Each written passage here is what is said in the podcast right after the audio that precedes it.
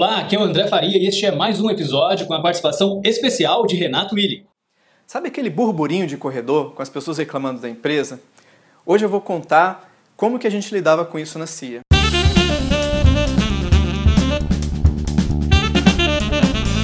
Pessoalmente, eu não gosto de reclamação.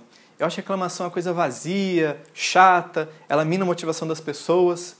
Os americanos até dizem assim, talk is cheap, né? falar é barato.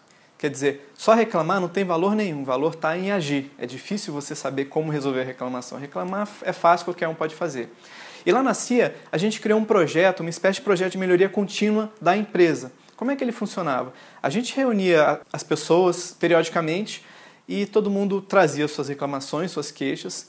A gente priorizava essas reclamações, tentava entender qual era a causa raiz, né, por que, que ela estava acontecendo e depois a gente discutia ações para lidar com elas. A gente discutia ações no sentido de o que, que a empresa tinha que ter ou o que, que a empresa tinha que fazer para aquilo não, não incomodar tanto. E daí surgiam projetos como treinamentos internos, manuais, é, checklists para serem feitos no final de cada entrega e coisas desse tipo. O projeto ele funcionava como se fosse uma retrospectiva, só que ao invés de ser uma retrospectiva do projeto, para quem conhece o Scrum, uma retrospectiva da empresa inteira.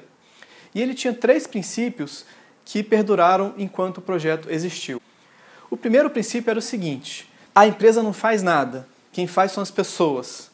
Ou seja, as pessoas ficam falando: ah, a empresa não tem isso, a empresa não faz aquilo, a empresa não tem aquilo outro, e a empresa não faz nada. É, se alguém quisesse que alguma coisa acontecesse, alguém tinha que ir lá e fazer, ou alguém tinha que encher o saco de alguém fazer. O segundo princípio era o seguinte, ele era relacionado ao primeiro. Ele falava o seguinte: qualquer um podia participar do fórum das discussões e dos projetos, desde que tivesse disposto a agir nos projetos. A gente não queria que a pessoa fosse lá, reclamasse e fosse embora. E agir não significava necessariamente a pessoa executar aquela ação. Por exemplo, se eu fosse um técnico e a ação fosse de alguém do administrativo, minha responsabilidade era de ficar no pé do administrativo para aquilo acontecer e não necessariamente executar. O terceiro princípio era o seguinte: depois que a gente bolava a ação, bolava o projeto e priorizava para ele ser feito, alguém tinha que se voluntariar para executar aquilo, para ficar responsável por aquilo. Se ninguém se responsabilizasse, a empresa também não investia naquilo. Ou seja, se as pessoas estão com aquela dor, se estão com aquele incômodo, não tem disponibilidade de tempo e energia para investir no projeto, a empresa também não ia fazer a sua parte de investimento. É, essa ideia eu acho muito boa, ela trouxe resultados muito bacanas. Onde eu vou, meus ex-funcionários me pedem para eu falar, para eu contar para o gerente, pedem para eu contar para o diretor como é que é, o Nautilus funcionava para eles repetir a experiência.